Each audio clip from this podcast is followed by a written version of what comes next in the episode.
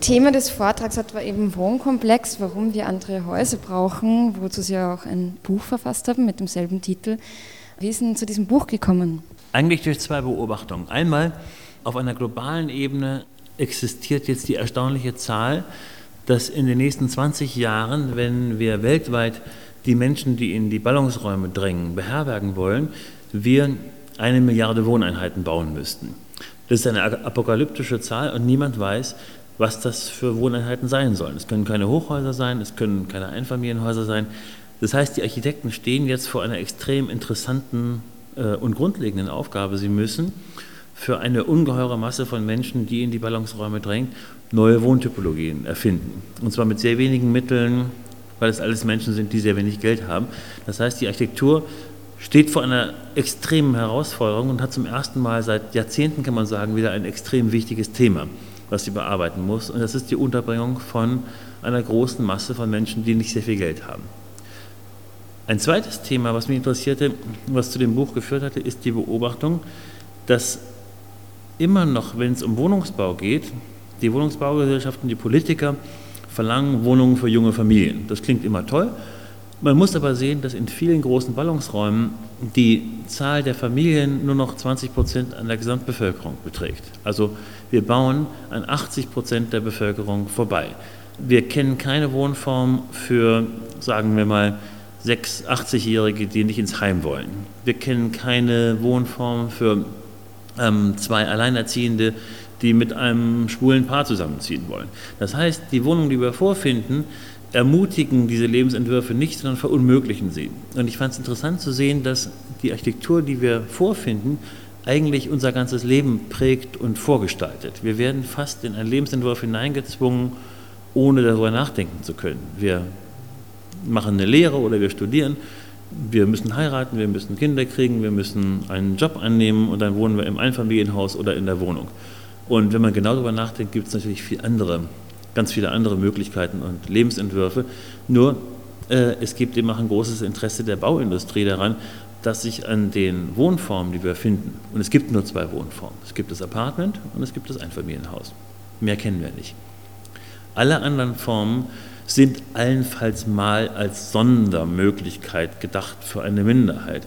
Das heißt, die Interessen der Bauindustrie und die Interessen einer Politik, die routiniert Wohnungen baut, führen dazu, dass die Architektur uns eher entmutigt, neue Lebensformen auszuprobieren. Das heißt, wir haben einen extremen demografischen Wandel, wir haben einen extremen Wandel der sozialen Rituale, wir haben einen extremen Wandel auch der Chancen. Wir haben viel mehr Chancen, ein Leben zu führen, das ganz anders verläuft als das unserer Großeltern und Eltern. Gleichzeitig blockiert die Bauindustrie im Verbund mit Politik und Bürokratie, dass wir das volle Potenzial dieser großen sozialen Veränderungen, die gerade passieren, auch ausschöpfen können und zum Positiven wenden können. Und ich glaube, deswegen müssen wir Architektur wieder extrem politisch denken und politisieren und fragen, äh, wie wollen wir denn eigentlich wohnen und nicht fragen, was finden wir denn gerade für Wohnformen vor und was wird uns vorgesetzt als naturgegeben und alternativlos. Sie haben da eben heute auch gesprochen äh, vom Gefängnis der Sprache der Architekten und Architektinnen. Wie sollte denn gesprochen werden, um gewisse Konstrukte auch aufbrechen zu können? Die Sprache der Architekten ist extrem bürokratisiert. Und damit meine ich nicht den unglücklichen Hang der Architekten zu deprimierenden Worten. Architekten lieben es ja, hoffnungsvolle Innovation in total depressive äh, Formeln zu pressen. Zum Beispiel sagt man zu ökologisch ähm, hervorragenden Gebäuden Passivhaus. Das klingt eher wie eine Problembeschreibung. Was hat denn Ihr Haus? Das steht so komisch auf der Wiese. Ich weiß auch nicht, es ist halt ein Passivhaus. Das ist fast wie ein Witz, ja? Äh, das Passivhaus. Ja? Statt zu sagen, ich finde ein euphorisierendes Wort, das zeigt, dass Ökologie keine Entsagung sein muss, sondern dass Ökologie auch eine Chance ist, ganz neue Räume zu erfinden und sich wirklich aufs Wesentliche zu beschränken. Ich meine aber auch mit dem Gefängnis der Sprache, dass jeder Architekt, dem man sagt, bau mir vier Etagen, der stapelt sofort vier Kisten aufeinander. Vielleicht eine Maisonette, vielleicht gibt es ein Doppelgeschoss und dann zwei Kisten obendrauf. Aber man denkt sofort in Formeln, in Kategorien. Und dann kommt ein japanischer Architekt wie äh, Su Fujimoto und sagt plötzlich, vier Etagen, das heißt doch nur, dass wir äh, nicht höher als 14 Meter bauen dürfen. Und was wir auf den 14 Metern machen, ist doch eigentlich fast egal. dann baut er ein Haus mit 25 Ebenen, die mit kleinen Treppen verbunden sind, fast geht man durch das Haus, so wie wenn man durch einen Baum klettert und man sieht, man kann ganz andere Formen bauen, wenn man sich aus dem Gefängnis des kategorialen Begriffsdenkens mal befreit. Und das ist, glaube ich, ganz wichtig, dass wir unser Denken so eingeschränkt ist in ganz konventionellen Vorstellungen, was ist denn öffentlich, was ist privat, was ist denn oben und unten, innen und außen, ja? was muss ein Haus haben. Und wenn man sich davon befreit, dann kommt man zu ganz neuen Formen. Und dann merkt man plötzlich zum Beispiel, dass das Privatsein und das Öffentlichsein sich ja sehr verwandelt haben heute.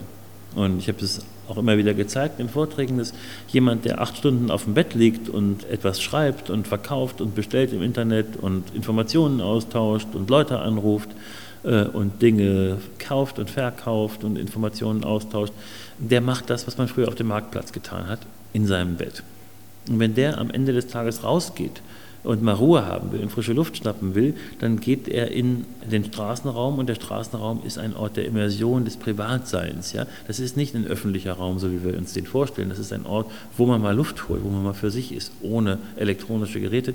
Wohingegen das Arbeiten im Bett auch das Schlafzimmer verändert. All diese Prozesse müssen bedacht werden, wenn wir Räume entwerfen. Und wenn wir ein Schlafzimmer heute entwerfen, dann müssen wir es auch entwerfen für Leute, von denen wir wissen, dass sie im Schlafzimmer nicht nur schlafen, sondern auch googeln, skypen, kommunizieren, Dinge produzieren, Dinge verkaufen. Das verändert Architektur das Denken, was ist privat, was ist öffentlich. Und in diesem Umbruch liegen enorme Chancen auch. Wenn es jetzt darum geht, positivere Bilder auch äh, für diese großen Herausforderungen zu transportieren und dass die Leute positiv darauf reagieren. Sie haben diesen Vergleich gebracht mit der Autoindustrie, dass es Tesla eigentlich schon ganz gut geschafft hat, hier wirklich etwas umzukehren, was ja vorhin Elektroauto war ja völlig negativ besetzt. Genau, und das ist, glaube ich, eine, eine wesentliche Fähigkeit von Menschen, die Dinge gestalten, den Käufern oder Bewohnern oder Konsumenten dieser Dinge klarzumachen, dass Ökologie und eine auch ökonomische Einschränkung nicht bedeuten muss, dass wir schmerzhafte Verluste erleiden, sondern die Reduktion aufs Wesentliche kann ja auch bedeuten, dass wir mehr Kapazitäten, mehr Zeit haben, mehr Geld haben für andere Dinge.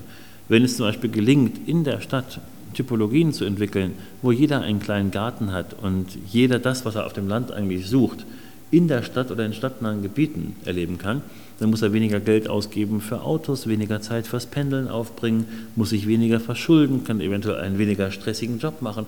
Und wenn man das den Menschen klar macht, dass sie so viel gewinnen, wenn sie auf ein paar Quadratmeter verzichten und wenn sie auf diese Illusion, dass in dem mit Einfamilienhäusern vollgestopften suburbanen Ballungsraumland das Glück zu finden ist, dann wird sich auch herumsprechen, dass man in der Stadt am Ende viel mehr Ruhe findet und viel mehr das findet, was man eigentlich auf dem Land suchte, als auf dem sogenannten Land selber. Und ich glaube, das ist etwas, das kann die Architektur wirklich von der Autoindustrie lernen, die in den Vermarktungsstrategien viel klüger und aggressiver vorgeht natürlich, dass man zeigen muss, dass so ein Produkt mehr Spaß macht, dass es äh, ein schöneres Leben, ein aufregenderes Leben ermöglicht als das herkömmliche Produkt. Ich glaube, wenn man das hinbekommt, und es ist ja so, dass viele ökologisch wertvolle Häuser viel mehr Spaß machen, viel intelligenter sind und den Bewohnern viel mehr Freiheiten lassen als ein herkömmliches Haus, dann wird es auch einen Umbruch in der Akzeptanz geben.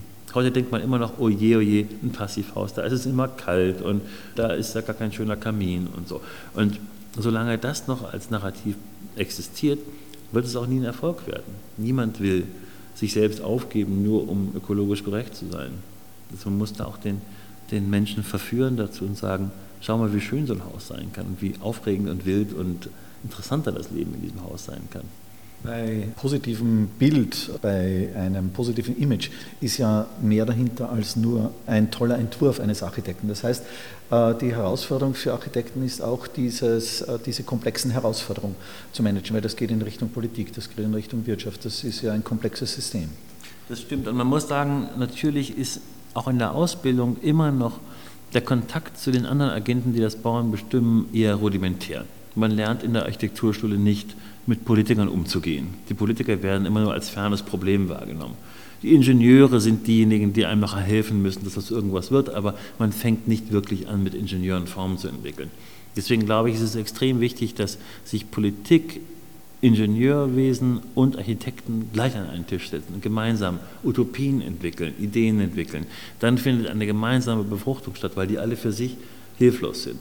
Und es wird ja immer oft gesagt von deprimierten Architekten, die Zeit der großen Entwürfe sei vorbei und Architekten können Gesellschaft nicht verändern und jetzt kann man sich darauf beschränken, die Lücken zu füllen und das war's dann. Das halte ich für fatal, denn der Satz, Architekten können die Welt nicht alleine verändern, stimmt zwar, aber niemand kann die Welt allein verändern, aber wenn Architekten und Politiker und Ingenieure zusammenkommen und etwas entwerfen, dann können sie sehr wohl was verändern.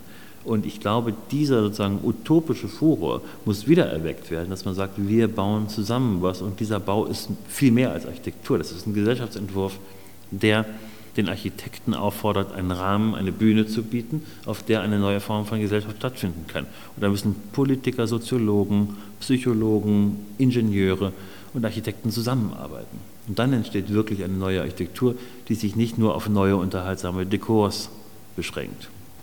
Die Frage ist eben auch, äh, wie kann man das eben erreichen und andererseits, äh, wie weit kann man planen? Eine Stadt lebt ja auch davon, dass sie sich selbst ein bisschen entwickelt, dass eben Bürger, Bürgerinnen ähm, partizipieren, selbst vielleicht ähm, sich Raum auch gewisserweise wieder zurückerobern, wie auch immer. Ja.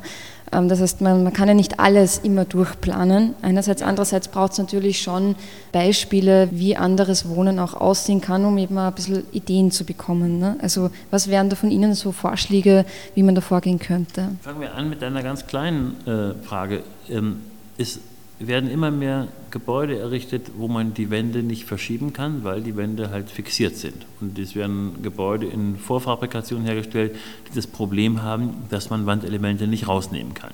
Das ist fatal. Man kann Gebäude so bauen, ein einfaches Betonregal, dass man die Trennwände verschieben kann, rausnehmen kann. Fast im Eigenbau. Das heißt, es ist möglich, dass Menschen Wohnungen zusammenschalten, dass aus einer Wohnung für zwei Familien eine Wohnung für eine Großfamilie wird oder vier Wohnungen für Singles oder zweieinhalb Wohnungen für eine Gruppe und eine WG und zwei Alleinstehende. Ähm, das heißt, das Gebäude kann Flexibilität fördern, kann neue Lebensentwürfe ermutigen oder verhindern, allein durch die Wahl der Materialien. Und eine Betonholz-Verbundkonstruktion hat den Vorteil, dass man ein Betonregal baut, das das Ganze trägt, ähm, dass aber die Holzwände sehr einfach verschiebbar sind im Inneren des Gebäudes und da kann man schon sehr viel mit gewinnen. Auf der Ebene der Stadt würde ich sagen, ist es extrem wichtig, dass Gebäude die Möglichkeit erlauben, dass sich verschiedene Dinge dort einnisten können. Man sieht das im Sockelbereich von alten italienischen Gebäuden, dass dort ganz viele kleine Läden sich andocken können wie Seepocken an einem Riff.